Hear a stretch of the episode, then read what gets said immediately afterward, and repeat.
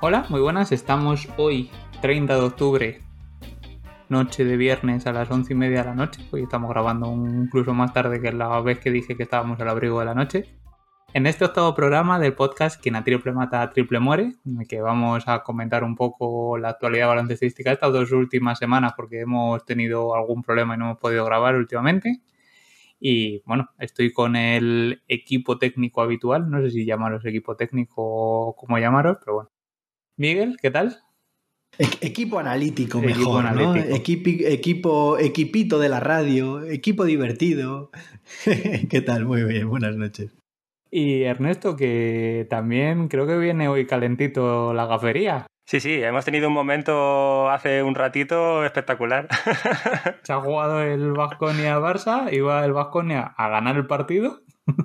Eh, bueno, ha empezado el Vasconia el cuarto cuarto con un parcial de 13 a 0 hasta que Hasta que he comentado en el grupo de WhatsApp y he dicho, van con 13-0 y desde ahí creo que el Vasconia ha metido una canasta o algo así. ha sido un 14-2 al final o algo así. O Sí, algo así. Sí. ha sido muy bueno, la verdad. Espectacular. Yo estoy esperando a que el Barça me pague lo que me debe, que ya van unas cuantas. también por las que les has quitado, que también algunos seguro que las has quitado. Bueno, sí, puede ser. Pues nada, vamos a ver qué tal se nos ha hoy el programa. Así que nada, empezamos.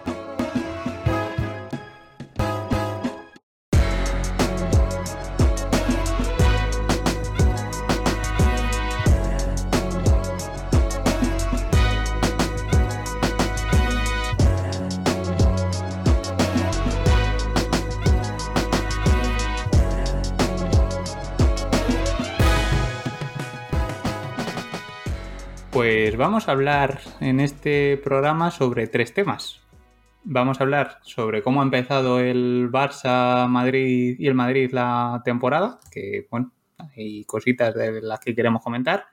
Tenemos un debatito sobre el anillo de los Lakers, a ver qué me cuentan esta gente, que creo que traen muchos datos. Y antes de todo eso, vamos a hablar también un poquito de la actualidad NBA, sobre todo, porque hemos estado casi dos semanas fuera y ha habido bastante movimiento. Vamos a empezar por Ernesto, que me quería contar algo sobre un jugador de los Lakers que no es jugador y ya. A ver, ¿qué me querías contar, Ernesto?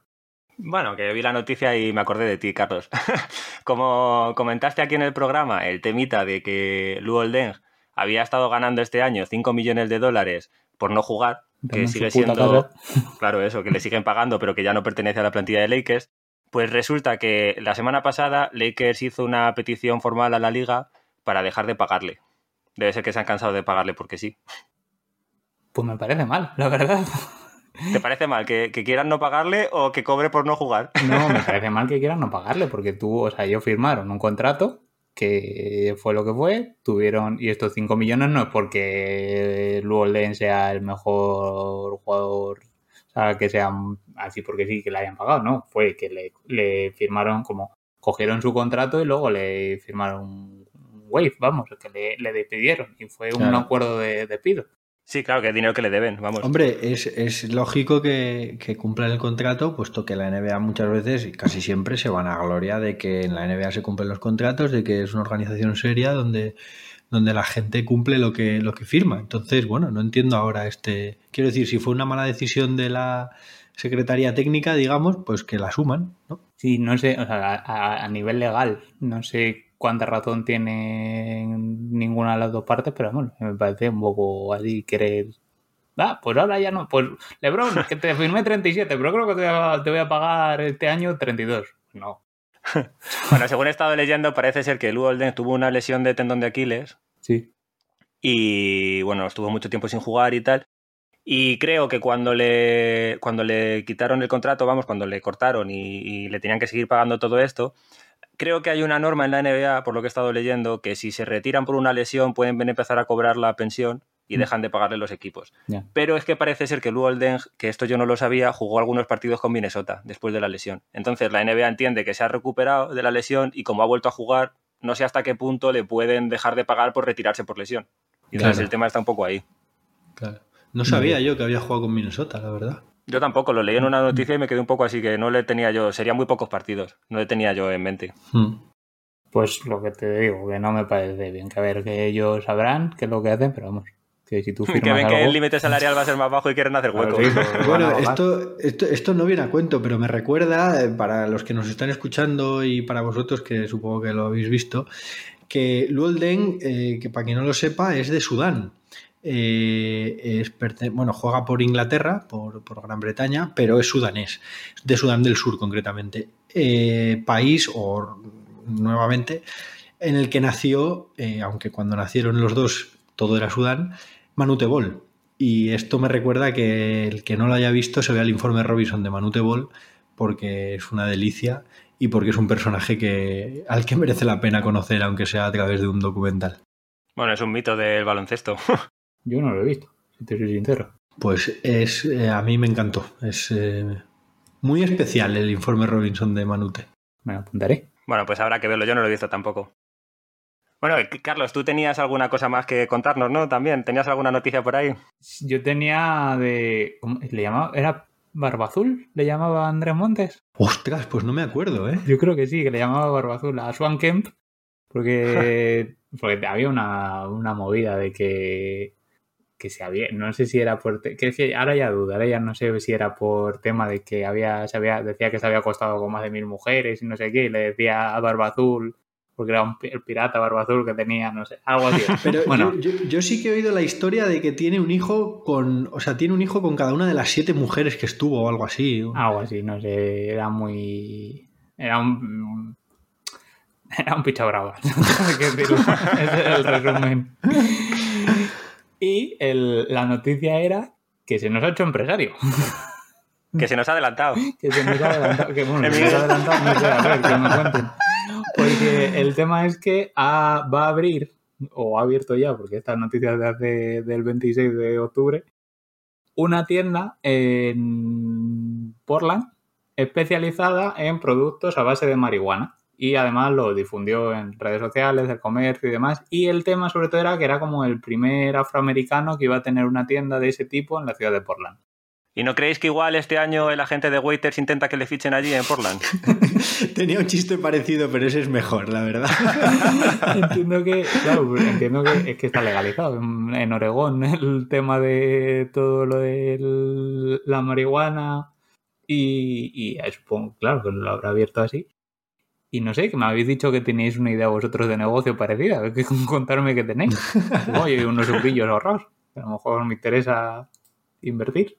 Bueno, por un momento he pensado, es tontería contarlo aquí, porque, bueno, cuanto más gente lo sepa, pues, pues, pues, pues, más tarde nos haremos ricos. Pero luego he pensado, bueno, como la única que nos escucha es Lorena, pues no pasa nada por comentarlo.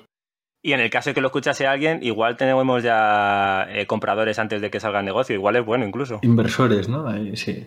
No, simplemente que, que- que hace poco salió aquí una noticia de, que a lo mejor había intenciones de tratar de legalizar el cannabis en España. Y visto lo que ha sucedido en Estados Unidos y en Canadá, que cuando se ha legalizado, eh, pues es, una, un sector mm, que ha crecido enormemente, pues que si se puede de alguna manera no tener la inversión realizada y, y preparada para cuando esto se legalice, pues eh, creo que puede ser un pelotazo tremendo. Porque, vamos, por, por, por- por volumen de negocio en este país no va a faltar, ya te lo digo. Pero entonces, pero la idea es la de, o sea, legal- o sea, legalizar la, la droga porro, por así decirlo, o, La droga porro. Pareces mi abuela, Carlos. no, joder, que era es una broma que tengo. La idea básicamente, Carlos, es hacer lo mismo que Swan Ken, pero en España cuando se pueda. Efectivamente. Vale, pero no en plan unas cremitas de que tienen CBD y que me duele la espalda y Hombre, me lo he hecho. No, no, aquí... Si ponemos una plantación, ya que estamos, habrá que sacar eso y derivados. O sea, Claro. Gominolas, pastelitos, estas cosas. Claro, y luego en las gominolas le ponemos el- un papelito así con la cara de Dion Waiters. eh, Claro, igual que tenemos a Pedro J de foto de podcast, podemos poner a Dio Waiter de foto del negocio. y ya denuncias por todas partes. Digo, ¿queréis especializar en algunos? En Sativa, en Indica, en Northern Lights. Hay que, te- hay que en- tener ambas porque, Vale, vale. porque, porque los consumidores supongo que querrán alternar. Vale, vale, vale, vale. Claro. Bueno, pues nada, me vais contando. Yo te digo, tengo unos sobrillos ahí ahorrados. Perfecto. Me. Y la última not- lo último, sobre lo último que queríamos hablar era que ha habido un, un montón de movimientos en los banquillos de la NBA, que todavía no se sabe absolutamente nada, pero ya se está moviendo sobre todo el tema de entrenadores. ¿No? Miguel, creo que tú tienes todos apuntados.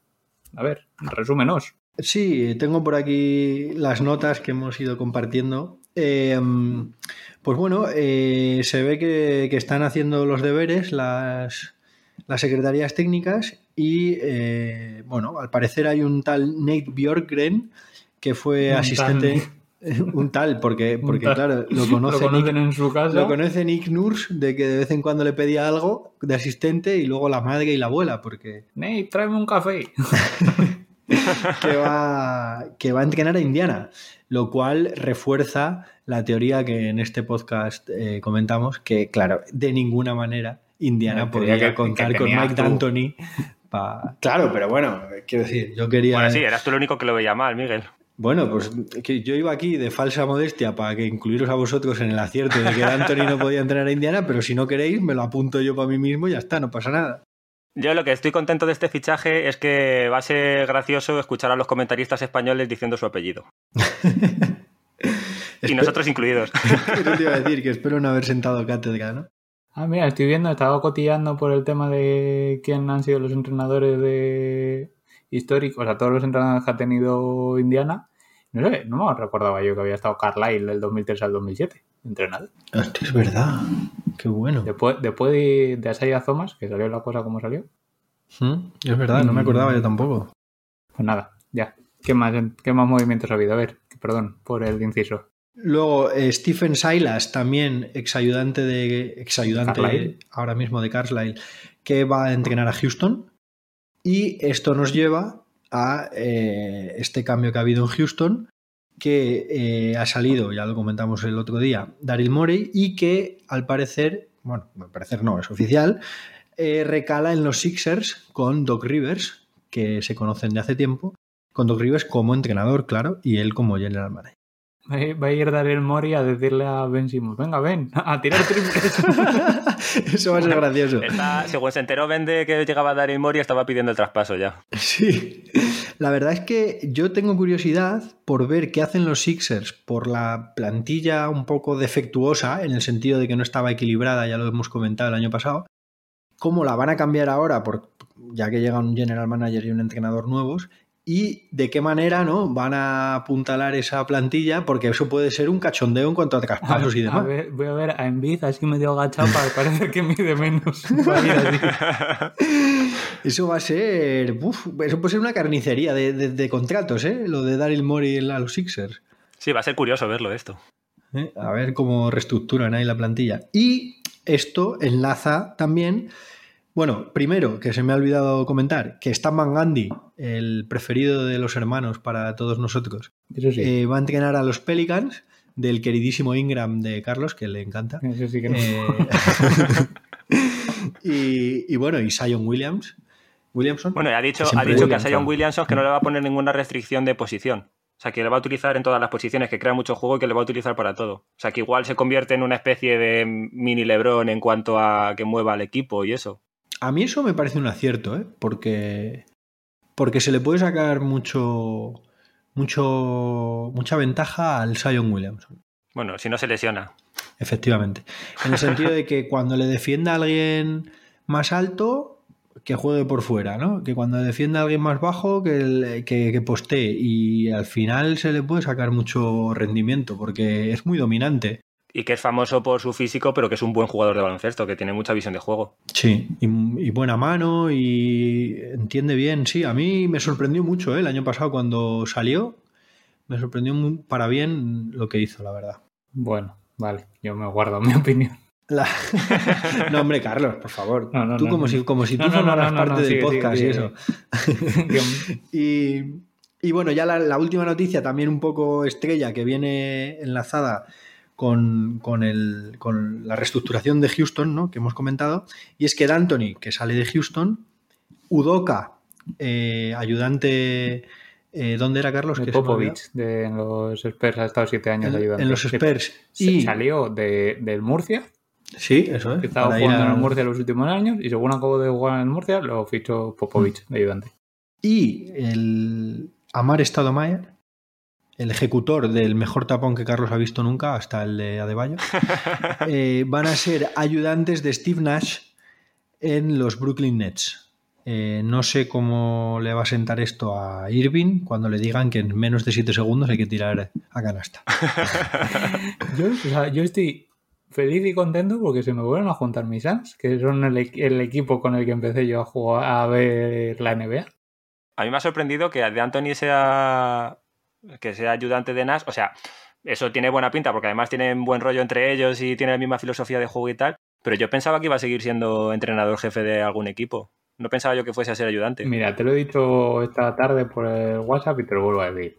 Yo creo que es el, el- el sueño de Mike D'Antoni. Que es, yo me encargo el ataque y ya la defensa que, que haga otro lo que haya que hacer, que haga menos. ¿Y sabes qué pasa también? No hay límite salarial en el tema de, de salario de entrenadores. Ya, eso sí. Entonces a lo mejor le dicen, pues mira, eh, te vamos a pagar lo mismo y tienes que hacer el, lo La que mitad. sea. La mitad, que en realidad ya hacía la mitad, porque nunca se encargó de la defensa, pues. eh, Pero, pero, pero es que es verdad que llevaba, claro, que nunca, o sea, lleva sin ser asistente 20 años desde Portland. Yo es lo que os dije la última vez que hablamos de Anthony, que está hecho un abuelo, pues entonces que, que- que- que se encargue del ataque y que no tenga él que lidiar con un vestuario, con sí. unos egos, con un... No me, no me exagero en Bueno, tofu, que son Yo creo que va a pintar 70 mucho ahí porque Nash es un entrenador novato y tal. O sea, yo creo que ahí va a tener más voz cantante que de lo Sí. que se piensa mucha gente, Sí, seguro. yo creo que a lo, Sí, sí. mejor, a lo mejor es la idea es esa, es que ya con los ir como medio retirándose poco a poco, pues sí, verdad. 70 años lo que va a cumplir. Entonces, ayudar a su pupilo estrella a iniciar su carrera de entrenador y el de estar ahí. Sí, es, es una Sí. manera romántica de continuar eh, de ligado al baloncesto, desde luego, está muy bien. Y lo que decía el Miguel de los egos, de lidiar con los egos y tal, igual si no quería lidiar con los egos, irte con Irving y Durant no es la mejor idea tampoco. Sí, pero como él no va a ser el encargado, me parece bien. Además, creo que para tener a Irving y a Durán en el equipo está mejor, sobre todo para Irving, porque Durán más o menos suele atender a lo que le dicen sus entrenadores, pero para que Irving haga caso a alguien, qué mejor que un base que ha sido dos veces MVP, que le puede mirar a los ojos y decirle, bueno, chaval, que tú de esto no sabes más que yo. Entonces, bueno, creo que es un acierto, ¿no? Y, así D'Antoni con sus 70 años no tenga que pelearse con Irving cuando se coma la posesión yéndose de su sombra. Yo solo digo una cosa. A mí me falta aquí Matrix. ¿Dónde narices está Sean Marion? Pensé que ibas a decir Leandriño Barbosa. De- de- no, Landri, bueno, Landriño Barbosa no, pero Sean Marion, de, de entrenador de tiro, pues es que, es que no- con su tiro patata. ¿sabes? con su técnica de tiro, que era la hostia. Joder, Ay, que yo creo que vamos, tendrían que ir contratándolo ya. La verdad que tienen un trabajito precioso porque la plantilla de Brooklyn Nets es espectacular. Sí. Hombre, es un O plantillo. sea, ¿eh? es espectacular. Es espectacular, sobre todo además con la manera de que al haber estado lesionados Irving y Durán, el, y el año anterior también, la responsabilidad y el crecimiento que tuvieron en la cancha gente más secundaria, como que, que en otras situaciones no hubiera tenido protagonismo, como Dinwiddie, Le Caris Levert, eh, Harris, todos estos que han asumido unas responsabilidades y un liderazgo tremendo, es que ahora tienes una plantillaza espectacular, ¿eh? No, yo, lo, yo lo que estoy, lo que, pero lo único, lo que decía Ernesto al principio, que he visto, igual, os he pasado un Twitter, un, uy, un Twitter, compadre, no me acuerdo, os he pasado un tweet que he visto esta tarde, Un telegrama. que era, que era el resumen de, de todo, que era en plan, esto o acaba muy bien o al final son mm, 20 segundos driblando de Kyrie Irving y en febrero unas cuentas que salen de Twitter de Kevin Durant criticando a Kyrie Irving. O sea, ese, ese puede ser lo, como acabe la cosa. criticando a Kyrie Irving y defendiendo a Kevin Durant. bueno, que esto, esto hacemos un inciso para el que no lo sepa, ¿no? Eh, la explicación de esta broma. Sí, bueno, a ver. Y es que al parecer Durant tiene una ligera manía, ¿no? Y es que Durán en su, hubo un día que dijo, pues ahora voy a ser un malote. Y cambió su forma de ser completa y absolutamente. Y empezó eso, a crear cuentas de Twitter falsas en el que critica a otra gente y le pone muy bien a él, que oye, como, como estrategia no es mala, ¿sabes? Hasta que te pillan, ¿no? El tío se cansó de que le criticasen por irse a Warriors y tal. Y entonces cuando la gente ponía en Twitter, eh, Kevin Durant es un cabrón porque se ha ido a Warriors a ganar el anillo fácil. Él contestaba y ponía, Kevin Durant es muy bueno y ha hecho lo mejor que podía hacer. Pero esto también lo hizo el que estaba antes de Daryl Mori en, en los Sixers. De. que ahora mismo no me acuerdo cómo se llama. Que también parece ser que le pillaron por. por esto. Hombre, en los, el General el, el Tom Brand. No, pues no era el Tom Brand. Ah, ¿quién era entonces? Pues tampoco era, era Brett Brown. No, no sé, da igual. No sé. pero- Pelinka. era. no, Rob Pelinka era de los Lakers. Pero no estaba antes en los Sixers. Que ya no sé, vamos, tampoco me sé el LinkedIn de todo, ¿sabes? Pues la verdad me lo esperaba, Carlos. Me esperaba que lo supiera. Bueno, pues perdona, pero no. Te a tenemos lo en mejor fue. Brett Brown. Que a lo mejor fue Brett Brown. Bueno, da igual, no sé. Sí, a mí me suena esa historia también, Carlos, pero tampoco tengo los datos, pero me suena también. Que a lo mejor fue Brett Brown. No sé. Bueno, eh, creo que no tenemos, no, no tenemos nada más. no tenemos nada más de actualidad, ¿no? Creo. Bueno, el tema de que eh, la NBA tiene, o sea, simplemente por comentarlo, que la NBA tiene ya un plan, se supone, para la temporada que viene, que están en conversaciones con el sindicato de jugadores y tal, y que, bueno, que proponen empezar el 22 de diciembre y jugar 72 partidos, y había una propuesta que decía incluso cancelar el All-Star y que no hubiese este año. Y hacer en medio, como iban a tener menos vacaciones, hacer en medio de la temporada como 10, 14 días de parón. Y bueno, están ahí debatiendo a ver si cambian algo y tal, o a ver cuándo empiezan. Sí, se comentaba que podía salir hoy viernes alguna noticia, pero no he leído nada. No sé vosotros si habéis leído algo.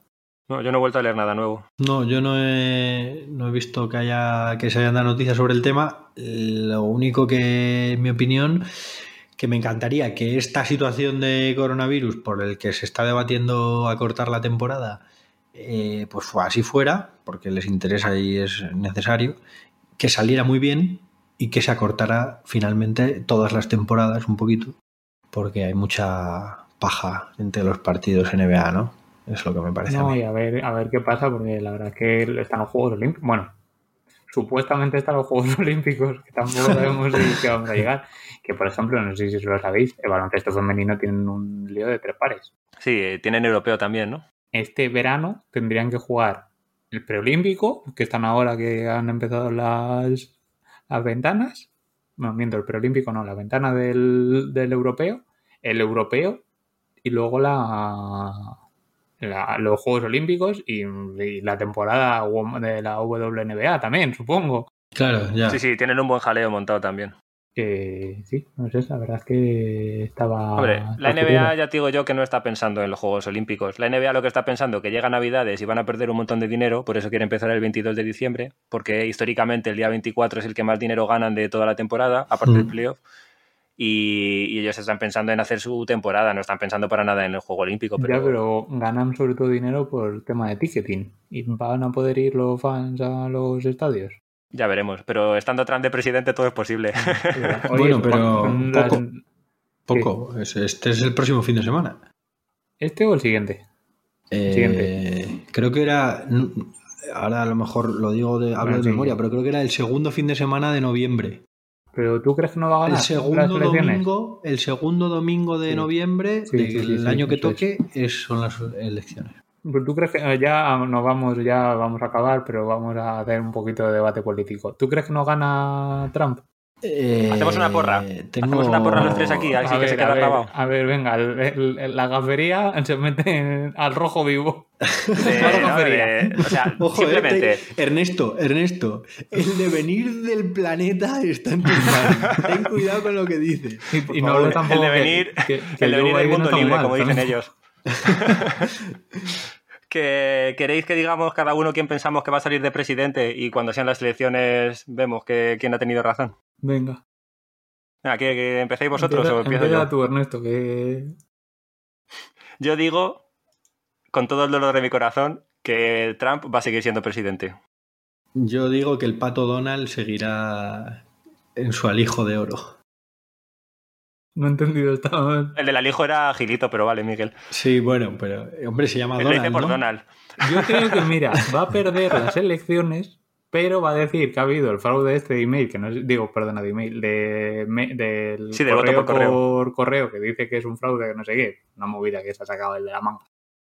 Y se va a ir trincherar a la Casa Blanca. Es, es lo que falta para lo que nos se, queda va, de año. se va a trincherar, eh, se va a trincherar en la Torre Claro. Trump, que dice que la, casa, que la Casa Blanca es un, es un cuchitril, decía, No sé es si muy habéis pequeño. visto que ha estado, dio el otro día un speech delante de la bandera fascista americana, que no sé si sabéis que tiene una bandera fascista que es negra con Sí, sí, eso sí lo sabía, pero no he visto el, el discurso. vamos. 20 minutos te estuvo dando el speech En fin. delante de la bandera.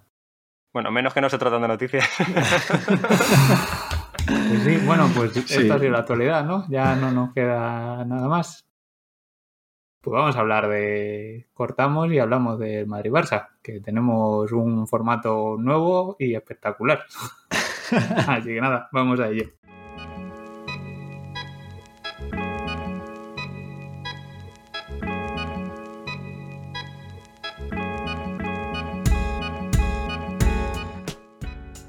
Pues vamos a hablar del Madrid y del Barça un ratito y traemos un formato, como hemos dicho antes, eh, nuevo, espectacular, fresquísimo, que es que los fans y los forofos de, un de su equipo van a rajar de su propio equipo. Empezamos por el Barça, que sois dos y seguro que traéis tela y mucho odio hacia cierto señor que a lo mejor debería ir a Turquía.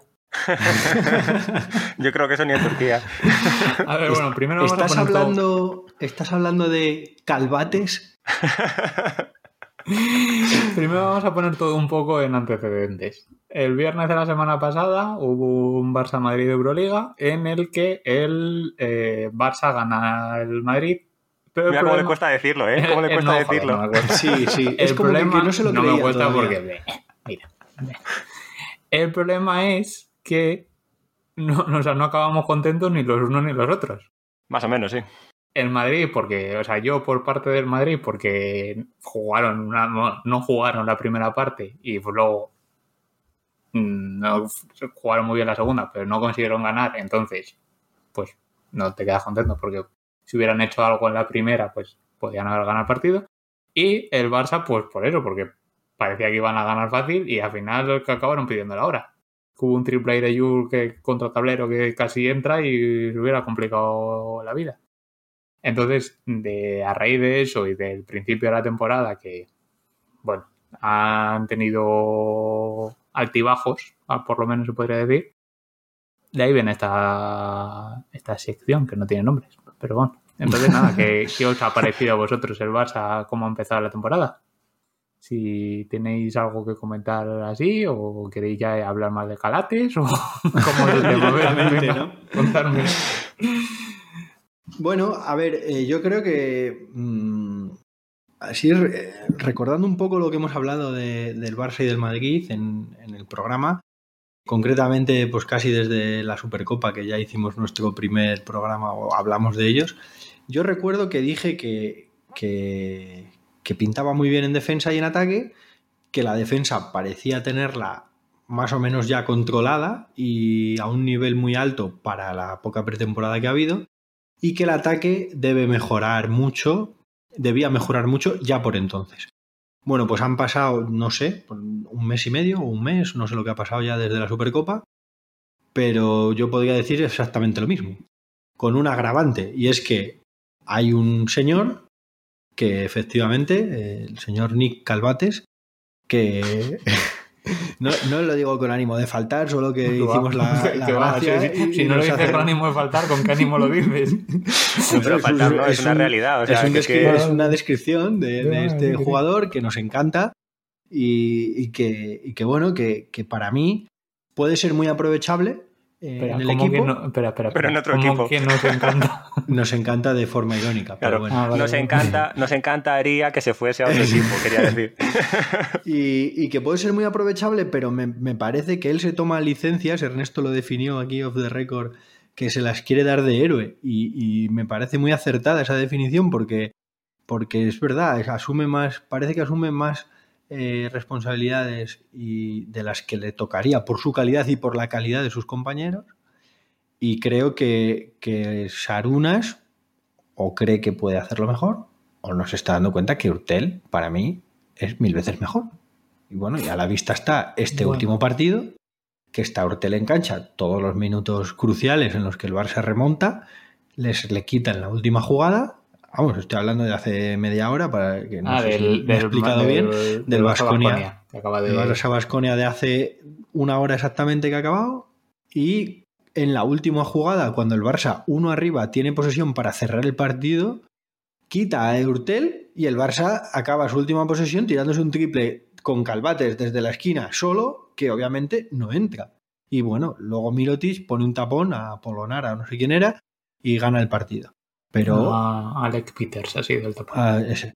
Eh, pero, quiero decir, me parece una demostración de que Calates en ataque no funciona o no funciona lo que está haciendo ahora mismo. Yo creo que puede funcionar, pero no. A ver, a todo esto, Calates no es el único problema que tiene el Barça, pero es un, es un poco un ejemplo de que en ataque el Barça es una calamidad de equipo. En defensa muy bien, pero en ataque falta mucho. Bueno, en ataque más o menos lo que pasa un poco es que da la sensación de que no están tan claros los roles. O sea, yo hay una cosa que no entiendo con esto que comentas de Calates y sus tiros ahí en el final y todo esto, que es, si durante todo el partido él sube la bola, intenta dar pases al poste bajo, con Mirotic, con Davis, que lo hace de puta madre, y están sacando muchísimo partido con eso, ¿por qué de repente el último cuarto cambia su juego y se pone a tirar triples si no es su juego? Es que no lo entiendo. Pero que lo, porque lo, lo definiste tú perfectamente, porque quiere ser un héroe. O sea, va, va buscando la, la- la heroica. Para sí Claro, mismo, pero a lo que voy es que tienes un tío que, por ejemplo, el otro día contra el Madrid, mete un tiro en todo el partido y tira cuatro triples. Y así todos los partidos. Entonces, joder, si hay una cosa que te está saliendo y tienes a gente como Mirotic, como Higgins, como Abrines, Kuric, es que fíjate la plantilla que tiene el Barça. Y al final siempre acaban todos los partidos con dos o tres triples suyos que no van a ninguna parte. Es que no, no lo entiendo. Es que además cuando, cuando el resto de cosas que estás haciendo las estás haciendo bien, ¿sabes? Sí. Que, si tienes un plan que funciona, De- de- de- después de esto que dices tú, Ernesto, digamos que nuestras quejas se pueden dirigir directamente ya a Saras, porque claramente. Si nosotros vemos esto, digo yo que él, que, que, que, realmente sabe de esto, lo habrá visto también y que no entiendo que, la responsabilidad en los minutos finales y decisivos de un partido recaiga sobre Calates con la plantilla que tiene el Barça. En ataque, me refiero. Entonces, no entiendo que entonces le saque. Por ejemplo, lo de esta misma noche, Eurtel se juega todos los minutos finales. ¿Cuándo se ha visto que tú cambies al base para la última posesión cuando el base que, que, que, que estás sacando del campo lo estado haciendo bien? Bueno, pero es que hace, mucho, hace muchos cambios ya sí que Vicius de...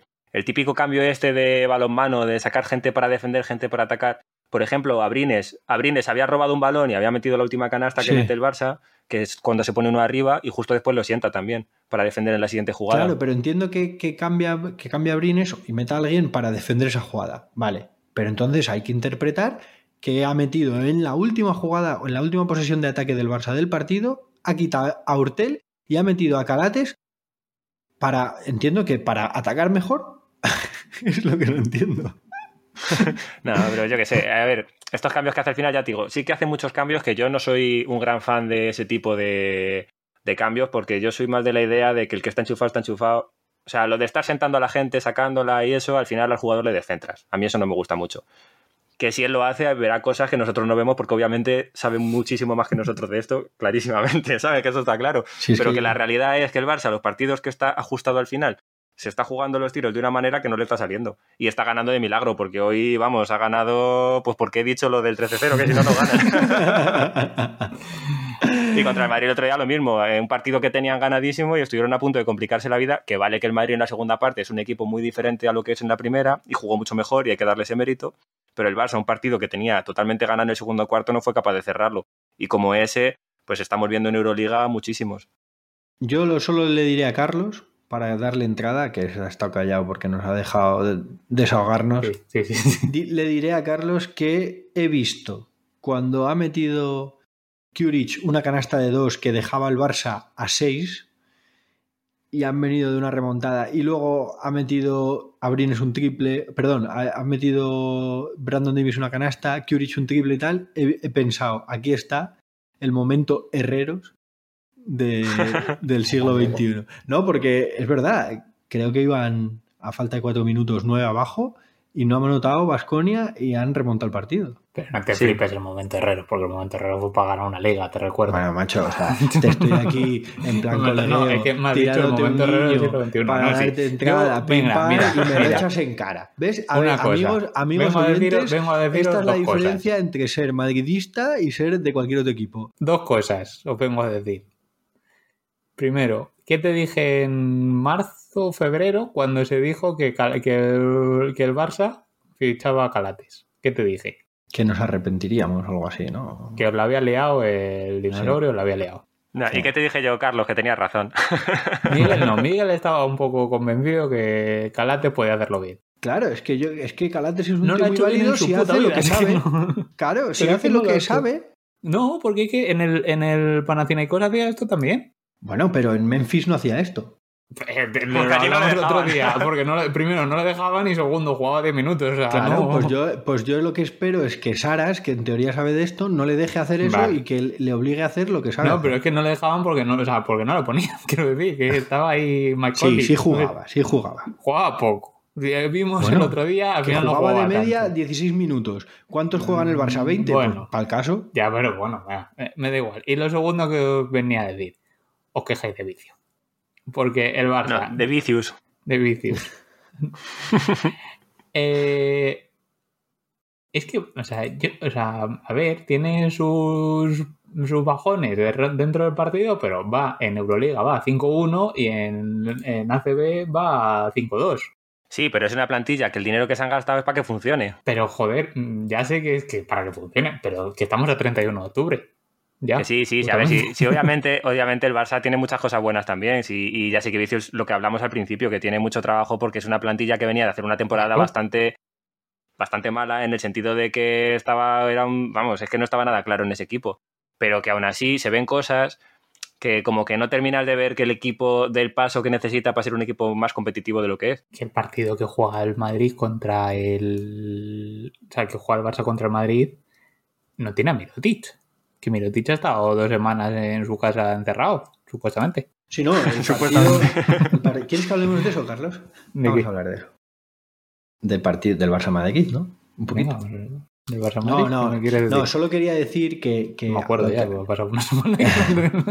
No, lo- pero que lo que dices de que nos quejamos de vicio y tal, que tienes un poco de razón, porque bueno, hoy había que hablar un poquito mal de nuestros Yo propios equipos, Entiendo que sí. pero es que a mí me da la sensación que desde hace un mes el Barça no ha mejorado. Es, lo, es la sensación que tengo. Ese es el, Claro, no, no lo digo, no digo que lo estén haciendo mal, sino que la defensa maravillosa que nos mostraron en los primeros dos tres partidos sigue siendo maravillosa, pero que el ataque deslavazado, a veces que no se sabe a qué se quiere jugar, si hay cosas claras pero no otras, los roles en ataque, quién se juega los tiros, el acierto, etcétera, etcétera, sigue estando a los niveles del primer mes que eran, bueno, pues mm, manifiestamente mejorables, me parece a mí. Pero yo creo que está también tentando, a- o sea, está tanteando, perdona, no tentando, tanteando eh, Jasikevichus a todos, los- a todos los jugadores. Que mira cómo ha metido a Roland Smith ahora en, En la rotación, en sí. la rotación, que está Sí, al chaval, a a Martínez también, que lo está haciendo Mm. muy bien, además. Sí, que Volmaro también ha jugado un poco menos, pero bueno, pero todavía sigue jugando sí, y tal. sí. Además, además está dando descanso a gente importante, que a lo mejor de los tres partidos de la semana hay un partido de ACB normalmente que coge y le dice a Higgins el otro día, ¿no? En Murcia, eh, descansa y él no juega. Entonces, ¿Viste el Eh, partido contra el Murcia? eh, no, no pude verlo. No. Pero sí, sé que Ay, hiciste tu gaffer. eh, Bueno, Daimiel hizo su gafería. Yo no digo nada. ¿no? Da- Daimiel Bueno, hizo, lo- predijo- hizo lo contrario, Daimiel lo que hizo fue acertarlo. Sí, eso, eso. es.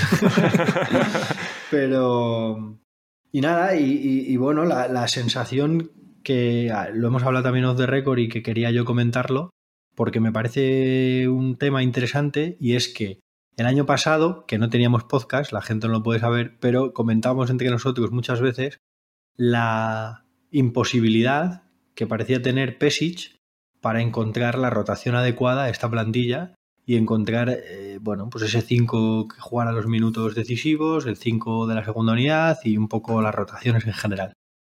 Y parece ser que es que esta plantilla, no sé por qué motivo, es especialmente complicada para eso, porque Saras parece que tampoco lo tiene claro. Cómo cuadrar para que, bueno, sacar la mejor versión de todos sus jugadores, eh, quién debe jugar con quién para complementarse mejor, eh, titulares, suplentes, en fin. Bueno, hay que decir en favor de ellas y que vicios en cuanto a eso, que la plantilla también es difícil. O sea que tienes tantos jugadores tan buenos y con tan poca diferencia de nivel entre ellos, que al final, quitando igual la posición de Mirotic, que no tienes otro jugador por dentro que sea como él, es que el resto, es que ¿a quién pones? ¿A Brines o a Curich? Pues es que no sé quién me gusta más de los dos.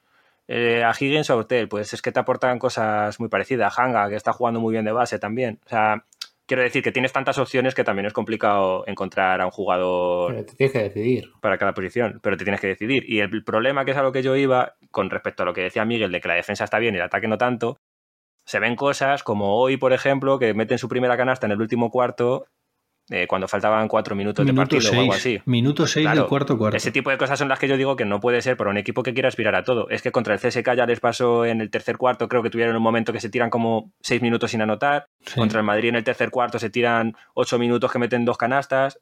Entonces ese tipo de cosas, pues no sé, igual tienes que ver cómo cambias el plan o algo, porque no puede ser que un equipo que quiere ganar la Euroliga y lo que pueda, eh, tenga esos vacíos así mentales que de repente se tiran sin anotar 6, 7 minutos, es que eso no puede ser. Mm. Por muy bien que defiendas, es imposible ganar si no metes puntos. Pero yo lo que digo es que tengas paciencia. Porque Hombre, eso, claro que sí, pero no podemos quejarnos ahora, Carlos. Sí, que sí, que podéis quejaros. Que no Hemos hecho una sección estrella, que es el despotrique, y no podemos quejarnos, tío. Sí, sí. que no digo que no, pero que lo que os digo desde la experiencia de estar en un equipo ganador Madridistas, chavales, esto es el madridismo. No, a ver, en serio. En Europa los títulos se juegan a partir de febrero. Y hay que tener una línea de cómo va a ir funcionando el equipo a lo largo de toda la temporada, pero que tampoco te los puedes poner ahora en, en noviembre a ganar todos los partidos. Que el objetivo de ahora mismo del Barça sea ganar todos los partidos. Yo discrepo, porque este año con la cosa que puede ser de que se pare la temporada a la mitad, pues yo intentaría por lo menos ir primero para decir que la has ganado, ¿sabes? Como hace Carlos en el Fantasy. ¿no? vosotros no vale. Porque a mí no me... Es que ni siquiera, es que estabas empatado con más gente. Es que ni siquiera era el primero. Es que, es que lo tuyo es más madridismo, chavales, más madridismo. Pues nada, que yo digo eso, que tengáis paciencia porque al final, si se acaba la temporada, que habrá que los títulos se juegan cuando se juega. No, eso está claro, pero vamos, que esto simplemente es lo que vemos y cosas que se pueden mejorar del equipo, pues un poco comentarlo. Y no tenéis que criticar a otro jugador más que a Calates, que os dije que ha quedado un poco feo. no sé, joder, decirle a Brandon Levy, flipado, ¿dónde bajo el, con, con, la cinta? La cinta esa, ¿qué, te, crees? No, la de Karate Kid. Aunque, aunque sea un poco así aunque sea por disimular. Adam Hanga, que, no, que lo dije el otro día, ahí ha habido esa compra de for Men, que, que el año pasado llevaba todo, todo el pelo canoso y ahora lo tiene impoluto, ¿sabes? ¿Ah, sí? Sí, lo dije. sí, sí, lo puso, lo puso por el grupo el otro día. Lo que pasa es que no nos haces caso, Miguel. Sí, sí que os hago caso, pero se me ha olvidado. no, a ver, el, principal, la principal crítica es hacia Calates, porque no nos gusta. El resto, pues bueno, claro que tienen cosas mejorables, pero es que no es tan obvio.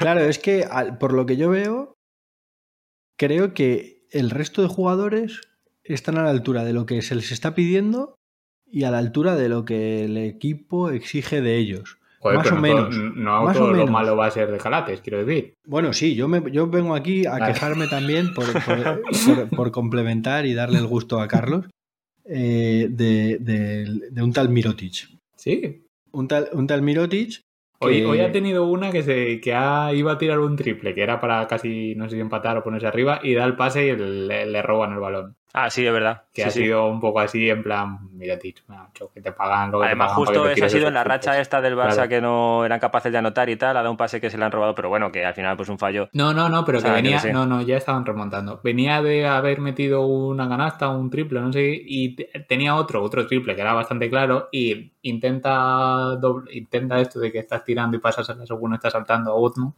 que es en plan, que eso se lo tenía que haber tirado él, pero bueno. Pero bueno, a mí no me parece que lo está haciendo mal Mirotic. A mí tampoco. No, no, no, no, no. Que yo, yo, si yo iba a decir que me parece asombroso la actitud defensiva que está, que Ah, está claro. asumiendo con Jasikevicius, que yo nunca había visto a Mirotic defender así y pelear balones y rebotes y demás de esta manera, y que eh, el- el asumir galones en ataque, pues eh, bueno, pues sigue pendiente, como asignatura pendiente. De Mirotic, puesto que es la estrella. Y puesto que él ha venido aquí a cobrar lo que está cobrando y a ser la estrella, pues por lo tanto tienes que asumir responsabilidades de estrella. Bueno, Entonces- también para eso te la tienen que pasar. Claro, pero entonces, ¿qué, o sea, ¿cómo- ¿qué comportamiento de líder del equipo es ese si dejas que Calate se, tira, se tire el tiro que tienes que tirar tú? Hombre, pero si el base que viene con el balón coges la tira tú, como no, que te pones en medio y se la quitas a él o qué? No, Dos pero, no, y que el siguiente ya no lo haga, pero bueno. Claro, ahí está. Y durante los entrenamientos le vas taladegando la cabeza porque él, él- él es muy malo y tú eres bueno. Y entonces que te la pase al bueno, que es lo que hay que hacer. Bueno, vamos a dejar hablar porque esto ya me parece bullying. Sí, bueno, esto se está yendo. Carlos, ¿tú qué tienes que decirnos del Madrid? Pues es que a mí me cuesta hablar mal del Assistant. Joder, macho, es que como sois los madridistas, ¿eh? Auto- ver. autocrítica, es seña del madridismo. A ver, a ver. El Madrid es verdad que en Euroliga empieza muy mal. Yo sería idiota si dijera lo contrario. Mal, ahora mismo no sé cuál, cuál será, creo que van 2-5, ¿no? Dos o cuatro, ¿no? 2-4. Que se han perdido partidos que se podrían haber ganado de una manera no tampoco porque se- bueno, se perdió contra el Valencia, ¿sabes? Que, que tampoco es que se hayan perdido. El, el partido contra el Milán, que, Sí, que Sergio hizo lo que Rodríguez de, de repente era, yo qué sé, ¿cómo te iba a decir? Era Pistol Maravich. no, era, era el puto Chacho, porque lo parece que es mentira, que lo conocemos. Que sí, que nos han. que se nos han ido esos partidos, pues cuando se perdió también contra el Barça y tal. Que está costando que el equipo arranque. Que cuando Campazo, pues es que al final es lo que hablamos la otra vez, que cuando Campazo no está, pues que le está costando, que, pero que está mejorando últimamente. Tanto la Provítola como Yul me parece que están jugando bastante bien. De Jules ya lo dije, que, Sí. que la gente le pide que sea el Jules de antes de la lesión y eso es imposible porque ese nivel fue el máximo que se le ha visto a Jules en toda su carrera, pero que no lo está haciendo tan mal como lo dice la gente. Es que la gente quiere cosas imposibles. Jules está jugando bien. El partido contra el Bayern de Múnich se mete unos canastones terribles. Y para los minutos que juega está aportando mucho. Y no solo canasta, sino que cuando, cuando sale, pues es un tío que defiende bien, da buenos pases. O sea, que, que quiero decir que, que igual no es el jugador que la gente quiere ver porque están acostumbrados a cuando se metía esos triples que se metía de medio campo para ganar los partidos y tal, pero que está jugando bien. Y que la Provítola, bueno, que, le- que la Provítola de repente te hace un partido que te hace 20 puntos y luego te hace tres malos seguidos. Entonces eso le nos va a costar. Y a Locen le está costando dar la talla. ¿no? Sí. Sí, porque a Valde empezó bien, se fue un poco mal, pero últimamente, le- últimamente es casi el que más juega de todo el Madrid, que es el que Sí, más es que tiempo tiene- le pone y, Tiene un físico espectacular, eh, a Valde. y no sé, está bien. ¿Qué me falla pues en el Madrid? Que por dentro estamos un poco flojos. Que ha estado Anthony Randall lesionado con un tobillo y encima tenían tantos partidos. Salió el otro día diciéndole eso que habían jugado tantos partidos seguidos que no era capaz tener tiempo Anthony Randall para entrenar, entonces no era capaz de entrar. O sea, que ya estaba recuperado el tobillo, pero que como que no había conseguido volver a coger ritmo y le estaba intentando, o sea, le estaba costando meterle en los partidos. Pero, por ejemplo, el otro día jugó genial. Empezó, bueno, empezó muy bien, luego se diluyó un poco, pero eso siempre Anthony Randolph contra el Bayern de Múnich. Entonces, bueno, que Rudy está un poco que de repente aparece, de repente no. y que tenemos la incógnita de la que teníamos. ¿Qué, qué va a pasar cuando se vaya Facundo si es que se va a ir? No se ha vuelto a saber nada de eso, ¿no? Bueno, creo que se sigue dando por hecho que se va. Sí. Sí, sí, sí, Eh, sí, luego sí. tiene que concretarse todo y tal, pero Claro, como que su no se sabe inten- ni a qué equipo ni nada. Claro, pero que su intención y tal sigue siendo firme de irse. Entonces, claro, realmente la incógnita del Madrid, quiero decir, un poco que todo lo que hablemos ahora del Madrid, antes de que se vaya Campazo, va a quedar un poco en papel mojado, porque cuando se vaya Campazo, esto digamos que será empezar de cero. Y, uff, no sé cómo lo ves, Carlos. Pues si te soy sincero, quiero que se vaya un poco. Sí, por ver cómo levanta No. el System. Claro, por ver a ver qué pasa con el Madrid y porque, y porque me cae bien Facundo y quiero que se vaya a la NBA y juegue con los, los mejores y demuestre que con menos de metro ochenta se puede jugar muy bien a este deporte. Mide menos de metro ochenta. Yo pensaba que era metro ochenta exacto. Claro, el metro ochenta exacto que con zapatillas y ha- haciendo así, estirando el cuello. ¿verdad? Sí, hombre, sí. Yo creo que además. Yo creo que lo tiene todo, ¿eh? Para jugar bien en la NBA. Quiero decir, Yo, yo eh. miro a. Yo veo partidos o he visto muchos partidos de JJ Barea y no veo a por ver. qué. No veo por qué Campazo no lo va a hacer mejor que JJ Barea, por ejemplo. En la NBA. Defiende- yo creo que defienden bastante mejor que Gigi Barea, que es a lo mejor el principal problema que iba podría llegar a tener. Sí. Porque le da igual, porque pasa muy bien los, bloqueos y demás. Entonces, Coño, como que roba de- y defiende bien a gente más grande que él Y también. defiende Es un tío que físicamente es más fuerte de lo Y que no- parece. Es muy y si, fuerte. Y si no, acuérdate lo que le hizo a Diamantidis, que lo hizo así. no si os acordáis de cuando, Sí. cuando estuvo Sí. el primer año, que le hizo una llave de judo. Yo quiero que se vaya a la NBA porque quiero que le vaya bien en la carrera. Si te soy sincero. O sea, A ver, yo, yo solo diré que obviamente está, está complicado. Eh, pero quería decir que el partido contra el Barça, creo recordar que se va el Facu con 8 puntos abajo el Madrid, 29-21, creo recordar. Se va al banco. Y porque además hace la tercera falta en el segundo cuarto. es que tuvo la movida con una técnica, ¿no? Sí, Y- 29-21. Y creo recordar que vuelve prácticamente 23 puntos abajo. Creo que el Madrid había metido 4 o 5 puntos sin él en pista en el segundo cuarto. En 8 minutos.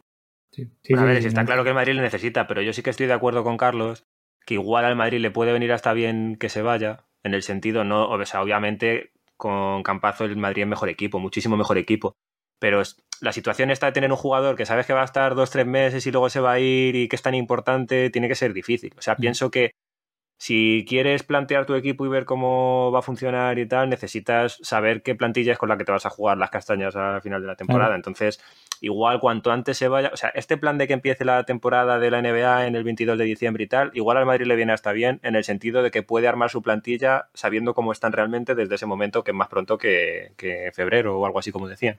Claro. No sé, yo el tema es así, que hay veces que le pasa al Madrid que confiamos demasiado en Campazo, Claro, que sí. va- lo va a solucionar él. Y pues, Mm. pues, pues no, pues hay veces que no, ¿sabes? claro. Que nos pasaba también a veces un poquito con Luca. Que te pasa cuando tienes un jugador que es Muy determinante. superior. Claro. Que Claro. parece que siempre va a solucionar el- Sí. la papeleta y no tiene por qué. Sí, que siempre se habla de esa el nombre del jugador y dependencia detrás, ¿no? Sí.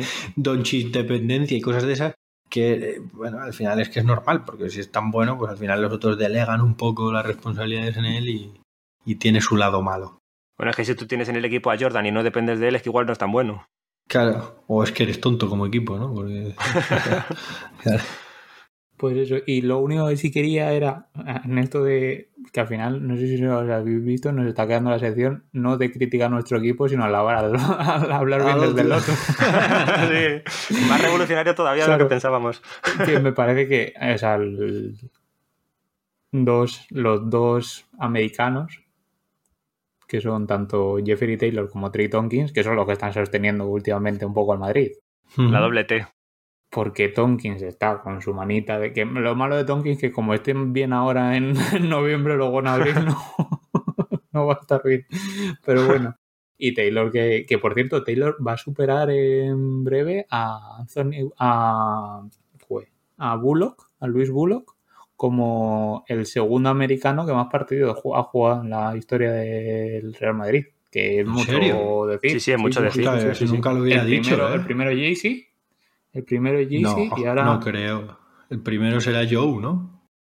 No, no, no, que dices, pero si yo estuvo dos años. ¿Joe solo estuvo dos años? Yo estuvo, Sí, no estuvo tanto tiempo. Estuvo Y poco tiempo. Estuvo en Unicaja, estuvo en Bajonia. Claro, Sí, Carroll, sí. lleva, Carroll lleva muchísimo tiempo. Carroll ¿eh? Carroll, lleva que lleva Carroll lleva años 10 igual, años. o por ahí. Casi 10 años. Claro. Ya. Y Taylor Sí, sí. es verdad que yo no lo hubiese dicho así de cabeza, pero sí que es verdad que lleva No, bastante tiempo. Lo vi el otro día. O sea, el que me ha llevado era Bullock antes de que empezara el tema Lasso. Y luego, eso, Jay-Z lleva desde que empezó Lasso, Sí, sí. que son 10 años. Sí, desde el principio. Y así que nada. Y eso era todo lo que quería decir yo del, del Madrid. No sé, a ver qué, qué pasa. No sé qué partidos tiene los siguientes. Sé que juega contra el contra la lista de Schindler, como decía Ernesto, contra el Talguiri la semana que viene. Y nada más. Sí, Taylor la verdad que está jugando. A mí el otro día contra el Barça me sorprendió. O sea, me Fue sorprendió. Es un buen el- jugador, pero que está siendo de lo mejorcito del Madrid. Si remontamos un poco fue por Taylor. Así que nada. Sí, sí, Pero fue un bueno. partidazo. De hecho, al final creo que tuvo problemas el Madrid al final porque tuvo varias faltas Sí, al final y no sí, sé si le llegan a expulsar. Le llegan a ¿no? Le por expulsaron cinco por falta. faltas, sí. Así que nada. Sí, pero además Pero bueno. a, a cuatro minutos y pico de- del final del partido. Eso fue que casi, pero bueno. Pues nada más, hasta aquí hemos llegado con nuestra análisis del Madrid-Barça, así que al final sí que todavía queda muchísima temporada por delante. No, tampoco, tampoco es esto nada otro mundo. Y vamos a pasar ahora a hablar de, de un debatito sobre el anillo de los Lakers que me queréis plantear. Así que nada, vamos a ello.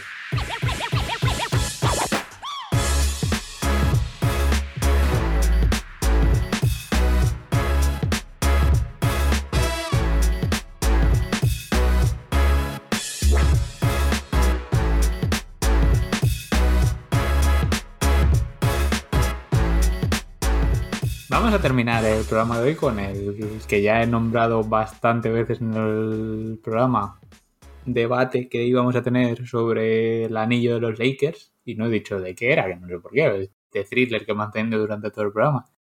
El debate es que si el anillo de los Lakers que han ganado esta temporada es el anillo más barato de los últimos años. No sé hasta dónde nos hemos remontado, creo que nos hemos remontado demasiado. Según Uno que otros. escuchando antes. Y la idea es eso, hemos analizado, bueno, hemos analizado, habéis analizado vosotros, porque soy sincero, yo miré un poco así tal, pero ¿cuál es así? O sea, hemos analizado cuál, como el coste de eh, ganar los últimos anillos y vamos a hablar un poquito. ¿Quién quiere empezar? ¿Con esto? Eh, vale, sí, empezamos. A ver, venga, cuéntame. Yo vengo de juez, a ver si es verdad lo que me traéis o no. Me parece bien. Sí, a ver, eh, bueno, todo esto hay que decir que viene porque habíamos visto en redes sociales y tal que hay mucha gente que estaba debatiendo sobre si este anillo era el que menos competencia había tenido a la hora de ganarlo. Entonces, muchos argumentos que daba la gente era que, aparte de que, que Lakers era un equipo muy superior, que en la final eh, se habían lesionado varios jugadores de Miami, el tema de que Lakers había ganado todas sus series 4-1, excepto la final. La gente hablaba también del tema de la burbuja, el no haber público, que no hubiese viajes y todas estas cosas. Y para mí esto, pues al final no tiene mucho sentido, porque la gente dice que es el anillo más barato porque no han tenido que viajar y tal, y, y eso es para todos los equipos. O sea, quiero decir, estás en las mismas condiciones. Ahí tienen razón, pues nos han gastado la gasolina. Sí, pero no, no lo comparan, claro, no hay que compararlo con el resto Claro. de equipos que estaban en las mismas condiciones, Ernesto, sino compararlo con otras temporadas que sí que existe ese desgaste del viaje y del público, por ejemplo. Claro, pero yo lo que quiero decir es que tú cuando hay viajes compites contra gente que también tiene viajes y cuando no los hay compites contra gente que no los hay. Claro. Entonces estás en igualdad de condiciones. Claro. Que ese es, mi, ese es mi argumento para decir que este no es el más barato de, de la historia. Y que hay Ya. un desgaste que es un desgaste psicológico de haber tenido que estar encerrado en tu en el sitio este durante Claro. un mes y medio. Por eso digo que las condiciones cambian, pero cambian para todos. O sea, que no es una cosa. O sea, no es que digas, es que todos los partidos se van a jugar en Los Ángeles y todos los equipos vengan allí y todos hagan viaje menos tú, ¿sabes? Entonces eh, estaríamos hablando de otra cosa. Entonces yo me he puesto a ver un poco los, los anillos así de los últimos años y tal. Y bueno, no sé si queréis que hablemos un poco de lo que ha habido o os digo cuál me parece a mí que es directamente.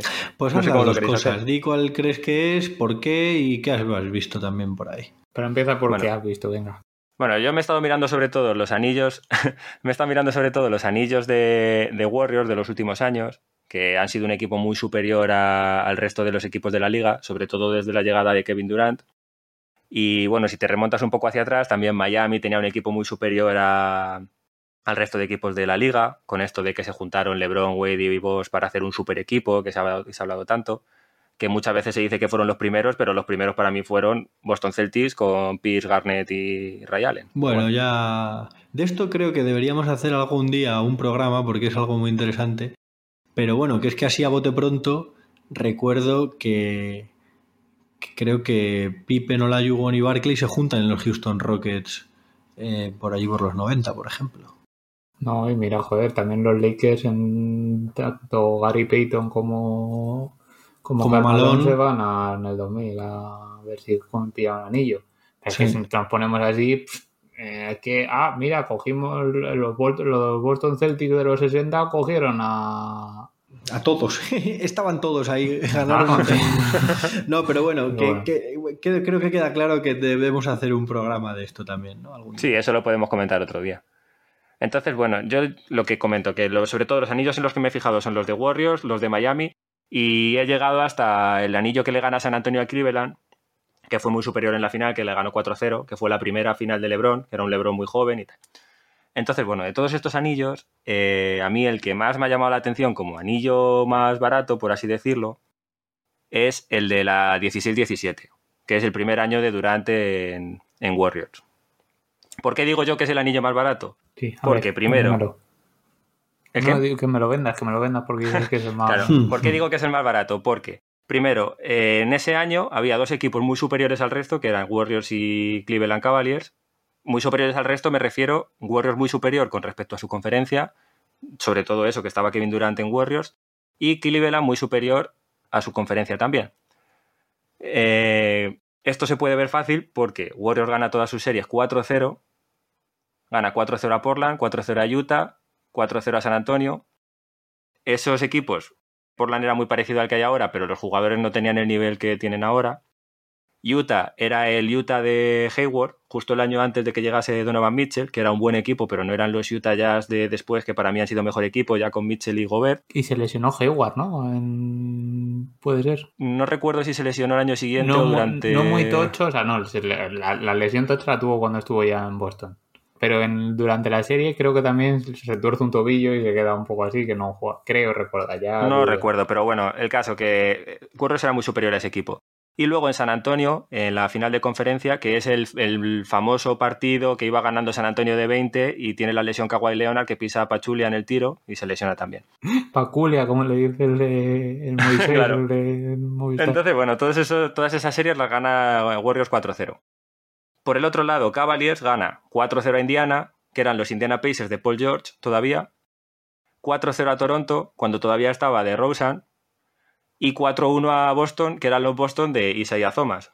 Justo el año ah. anterior de empezar ya estos Boston de Tatum, Jalen Brown y tal. Y luego en la final Warriors le gana 4-1 a Cavaliers, que era muy superior. Entonces, para mí este es el anillo más barato en cuanto a competencia, en el sentido de que eran los dos equipos más superiores, o sea, quiero decir, los dos que llegan a la final llegan con una facilidad tremenda, porque eran muy superiores a su conferencia, y luego en la propia final, Warriors era un equipo muy superior a, Cavaliers. Sobre todo eso, que acababa de llegar Kevin Durant, todavía no había los malos rollos que decían de Kevin Durant con Draymond Green, por ejemplo, era un equipo que jugaba muy bien al baloncesto, y encima con Kevin Durant, que era un tío que te hacía 30 puntos todos los partidos, más todavía, y me parece que ese es el año que menos competencia ha habido con respecto a, a cómo llegar hasta el anillo y cómo ganarlo, vamos. Yo, a ver, te compro hasta cierto punto el argumento de que ha sido, fue fácil y demás, pero que sea fácil porque tú eres muchísimo mejor que los otros, no es que sea barato, es que tú eres muchísimo mejor que los otros. A mí me parece barato porque, por lo que recuerdo en ese playoff, a, a los equipos contra los que jugaban los Warriors es que se les iba lesionando todas las estrellas. Porque creo recordar también que a Portland no sé si se les, se les lesiona McCollum me quiere sonar. Yo la verdad no recuerdo eso. Es cierto, estoy de acuerdo con Carlos en que hay un, o sea, aquí en este debate eh, hay un hay un fallo, ¿no? O, bueno, o cierta ambigüedad en el sentido que entiende cada uno por barato. Entonces, claro, creo que no es lo mismo que si algo salga barato porque tú eres muy superior y te lo has ganado, o te, has ganado que te salga barato porque te has eh, preocupado de ser mucho mejor que los demás o has conseguido serlo, a que sea barato porque de alguna manera circunstancias o qué sé yo, cruces de en el bracket que justo pues otro equipo que es tu mayor rival le eliminen y demás.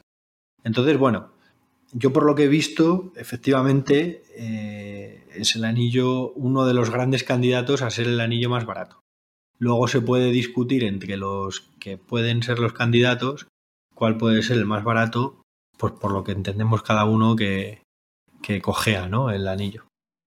Desde luego que ese anillo que ha mencionado Ernesto, eh, los Warriors acaban con 16-1 en los playoffs. Solo pierden ese partido de las finales que además, creo recordar, pierden un partido yendo 3-0 contra Cavaliers, el que sería el 3-1, en Cleveland. Eso es. Que eh, Cavaliers hace récord de triples en una final que, que, de repente tienen unos porcentajes del 60 y pico por ciento en triples, metiendo todo y siendo una, una, una, locura lo que enchufaron aquel partido. Quiero decir que. Sí, fue un, fue un, partido que no les iba a salir más veces. Vamos. Claro, quiero decir que perdieron un partido, pero de milagro podían haber no perdido ninguno en todo el playoffs.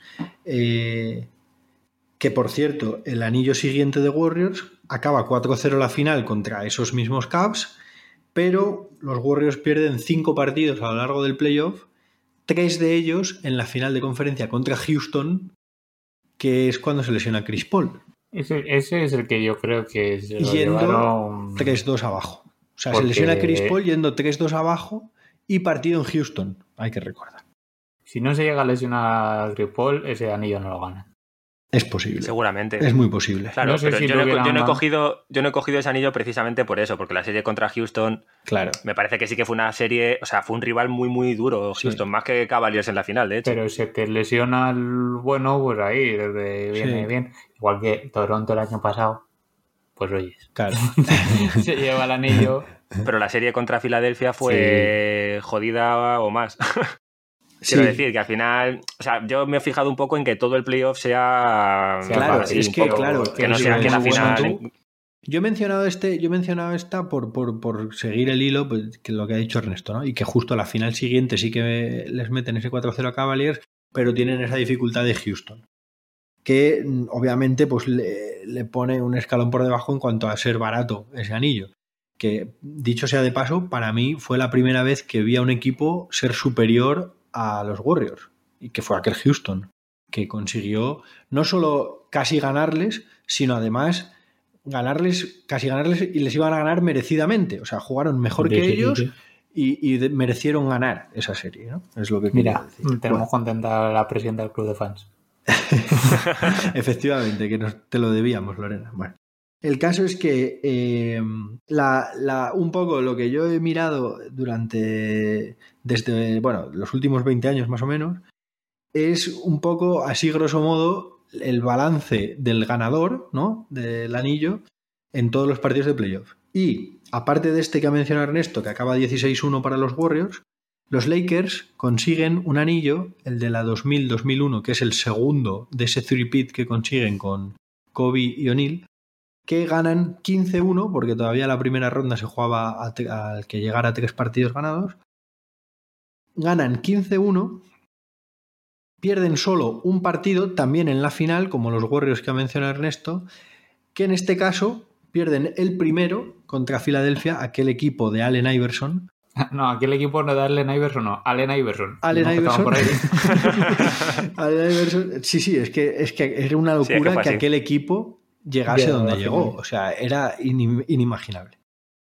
Y bueno, pierden aquel par- primer partido, porque creo que Iverson mete, no sé si 50 puntos. ¿no? 50, 40 y 50. pico- 50 puntos. 50 y en la canasta, que o sea, alguien no lo sabe, la, la típica canasta de que rompe a uno, lo deja por el suelo, que ese Sí. uno es Tyron Lu, Tyron Lue. la mete en ese partido. La meten ese- efectivamente. Y bueno, aparte de que, bueno, hay una cosa que quería mencionar y es que respecto a considerar si es más barato o no, ese 15-1 se da siendo los Lakers el segundo equipo de la conferencia oeste. Porque primero Sacramento. Claro, entonces tú dices, claro, si tú quedas el primero, eres enormemente superior, pues bueno, hasta ha salido barato, pero de alguna manera te lo has ganado.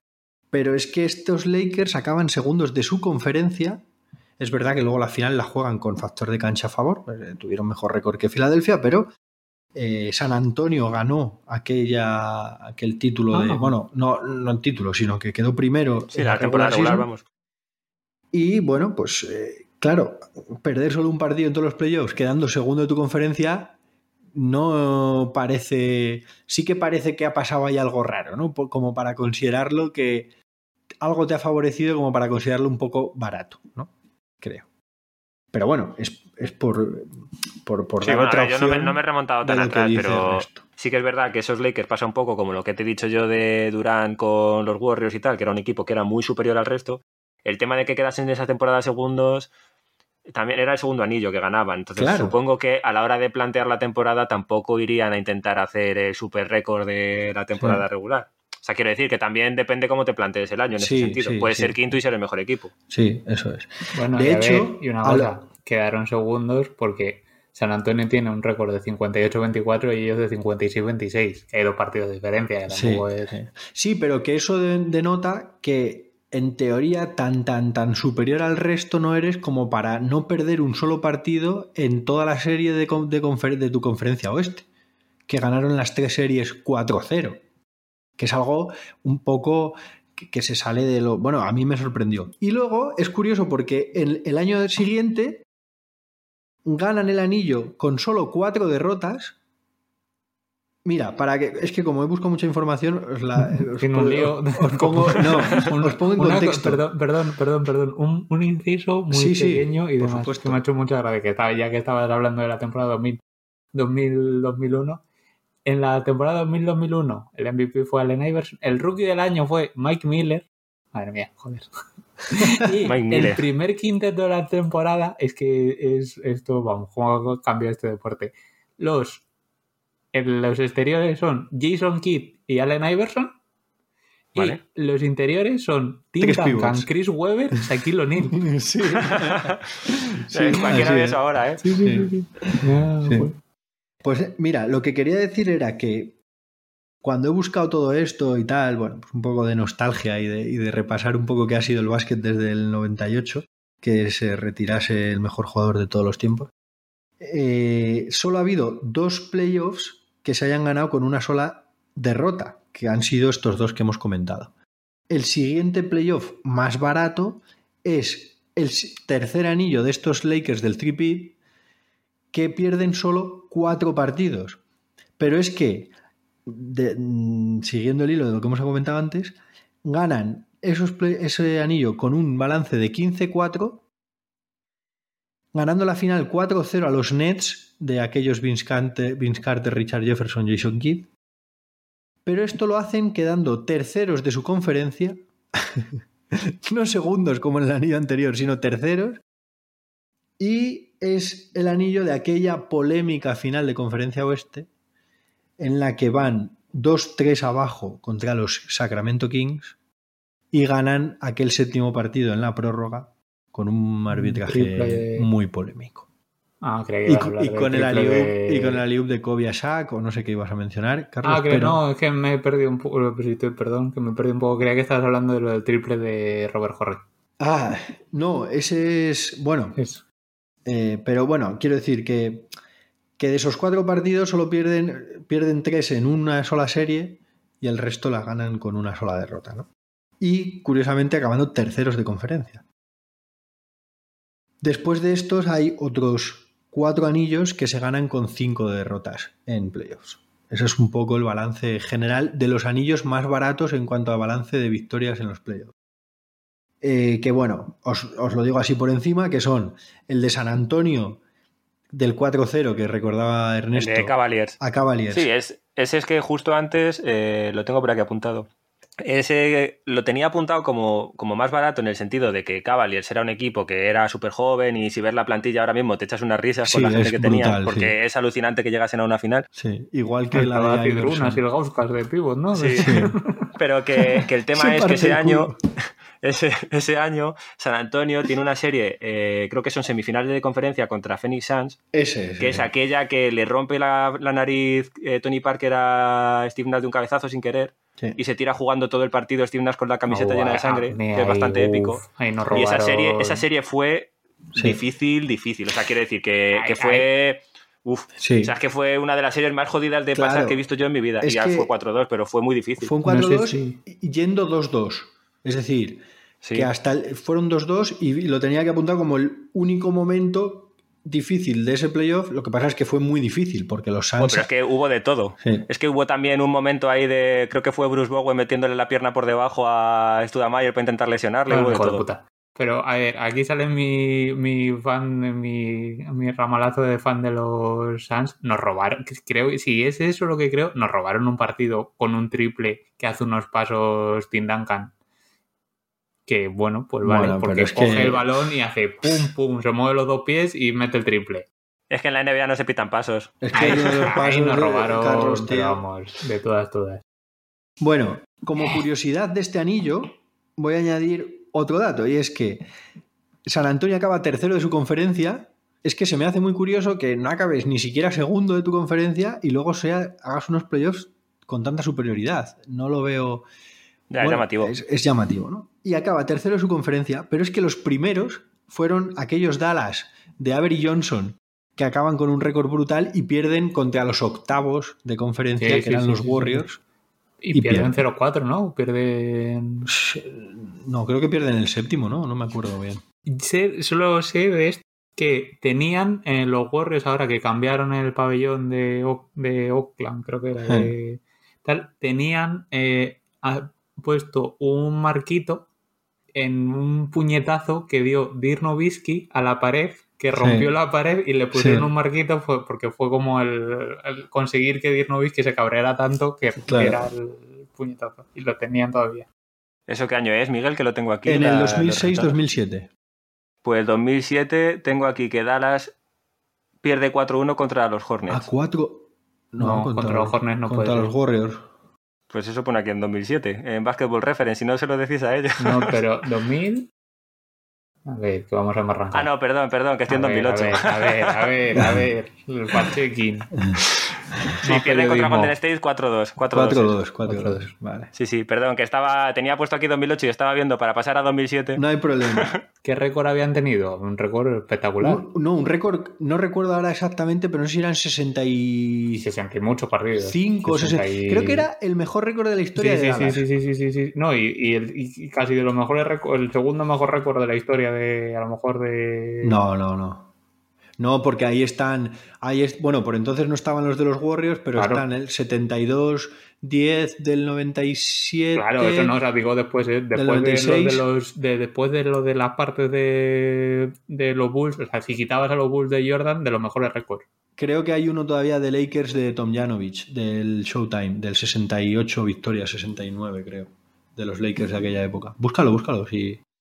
Es que está bien 2006 porque... 2007 hemos dicho, ¿no? Sí, 2007-2007, sí. quería buscar aquí, bueno, quería enlazaros este año en el que gana San Antonio 16-5 el balance de playoffs, 67-15. 67-15, ahí está. Sí, eso es 67-15.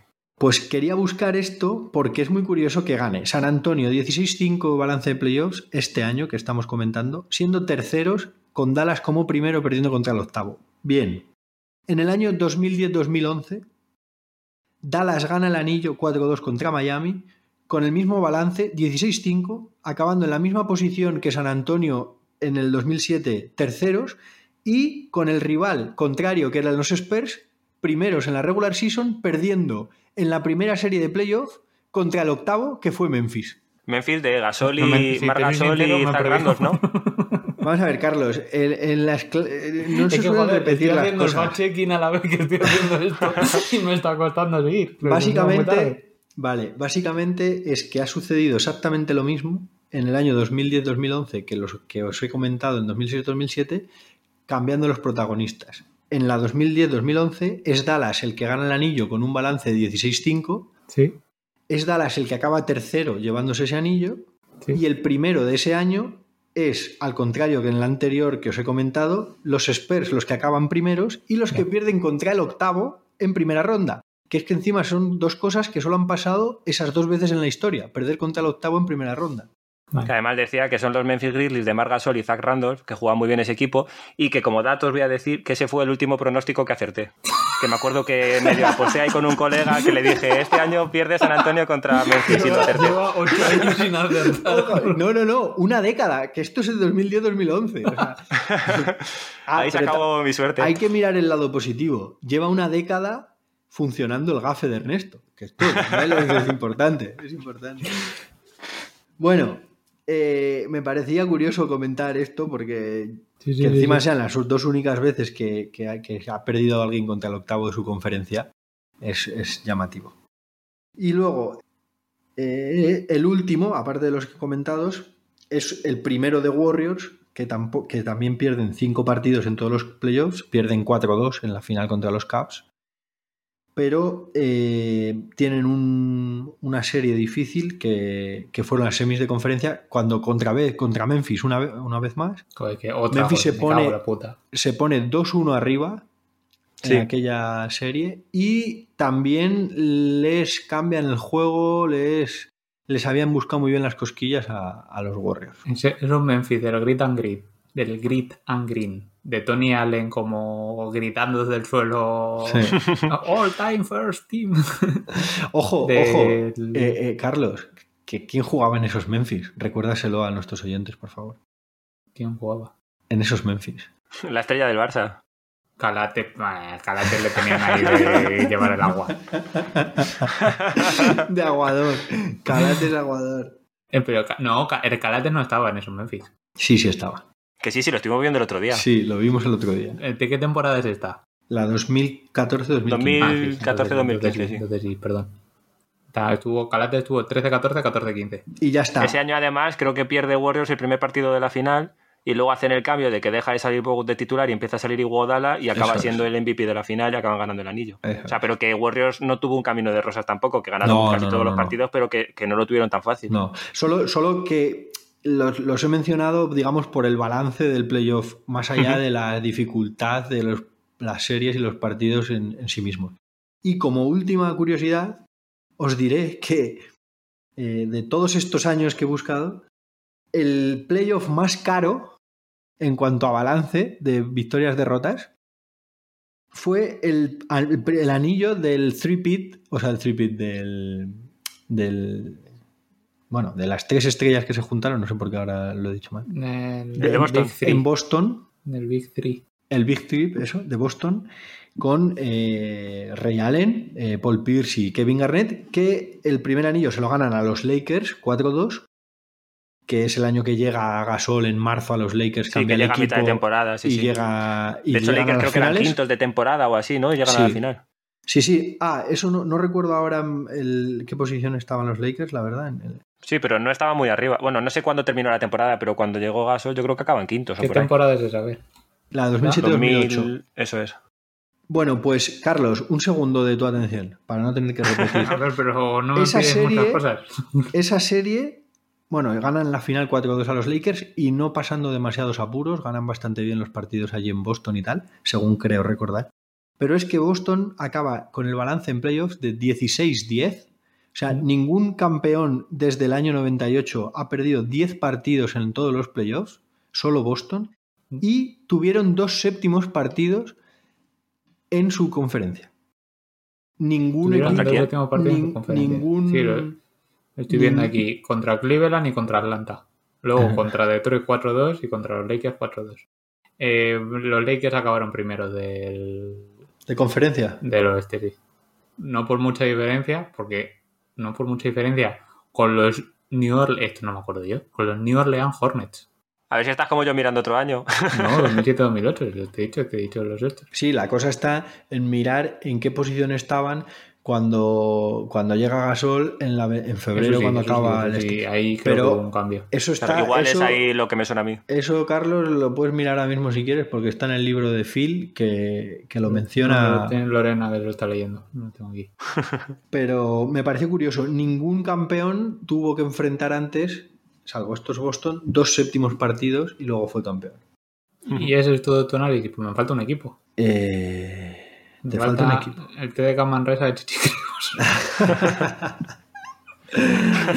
no, pero sí que creía que ibas a hablar algo de los Detroit Pistons de la 2003-2004 que también... Claro, pero es que la final la juegan contra Lakers con Carmelo, Gary Payton. Sí, sí, sí, sí, sí, O sea, quiero decir Sí. que, que en su conferencia igual, vale, pero es que, o sea, no lo tuvieron tampoco fácil. sí, no, no, que sí, que sí, que era- sí. Que el, tema era eso, que si... bueno, Sí, sol- solo hay, solo hay des- en, toda esta, en toda esta época tres finales que acaben 4-0, que es la de los Lakers a los Nets del anillo que hemos mencionado del- de la final de conferencia contra los Kings, que es el último de los tres que consiguen seguidos. De San Antonio contra los Cavaliers que dijo Ernesto y el que también ha dicho, bueno, Ernesto, el, el 4-0 de- contra los Cavs, que era el Eso el es. siguiente al que Ernesto considera el más barato.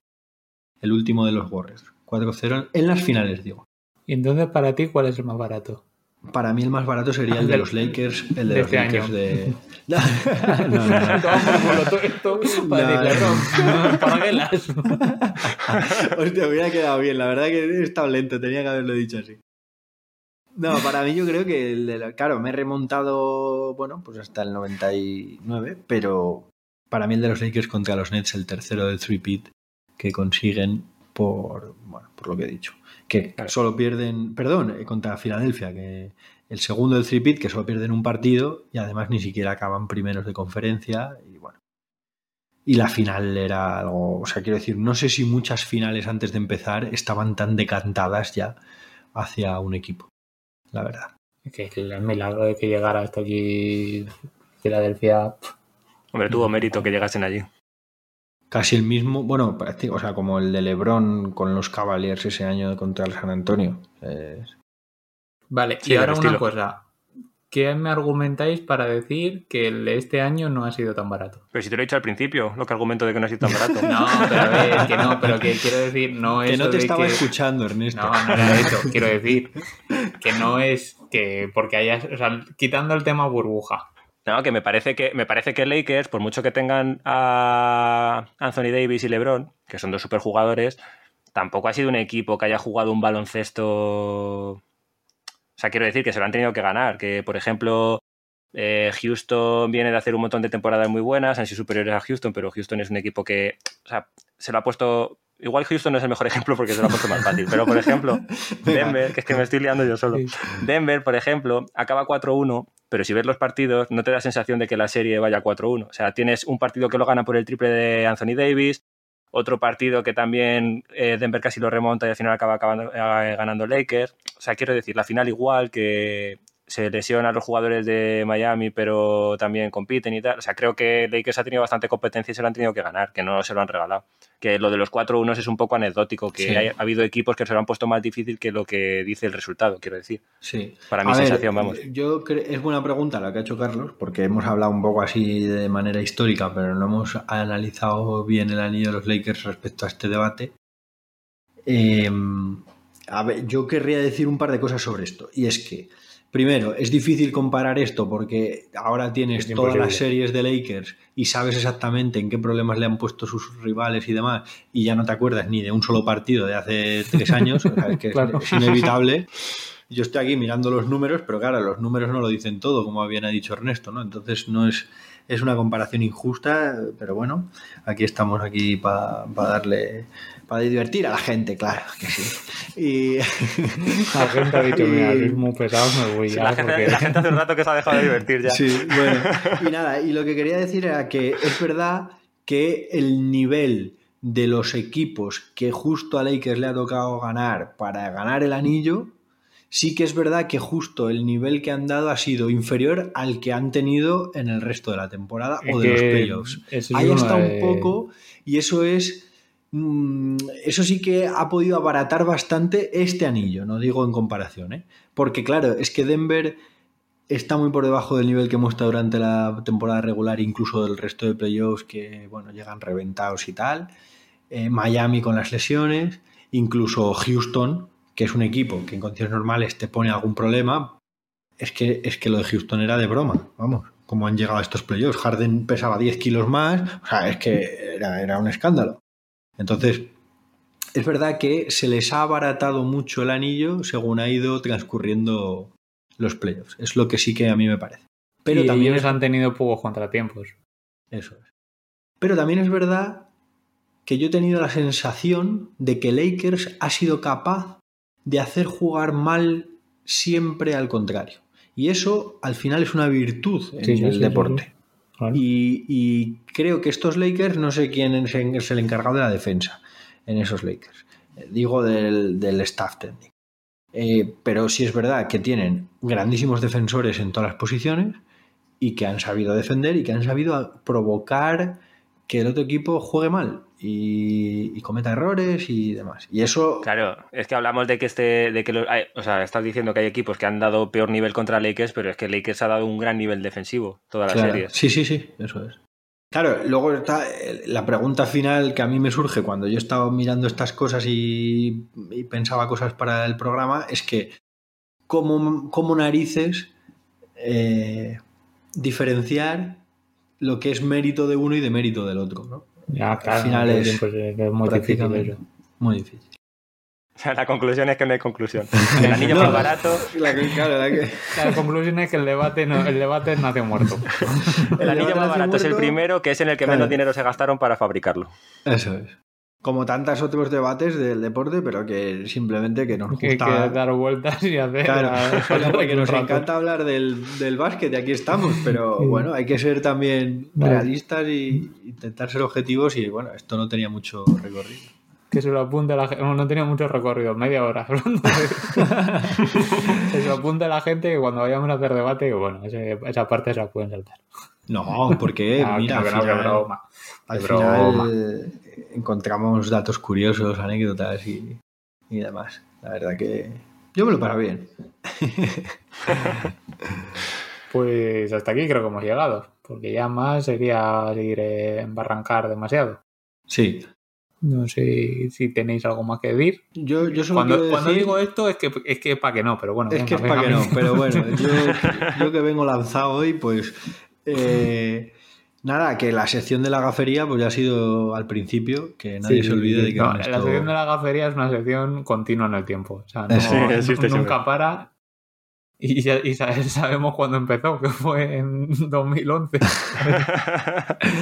Eso, mira, es verdad, es verdad, buen dato. Que la gente nos siga en, las redes sociales, que aparecerá aparecerán pruebas del gafe de Ernesto.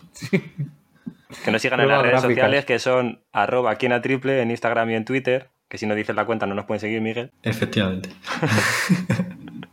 y nada más, hasta aquí hemos llegado en el programa de hoy. Muchísimas gracias por haber estado aquí en esta llamada de Skype. Muchas gracias a vosotros, chicos, por estar aquí hasta la una y media aguantándome. Un placer, un placer como siempre, chicos. Adiós. Hasta luego, chicos. Hasta luego.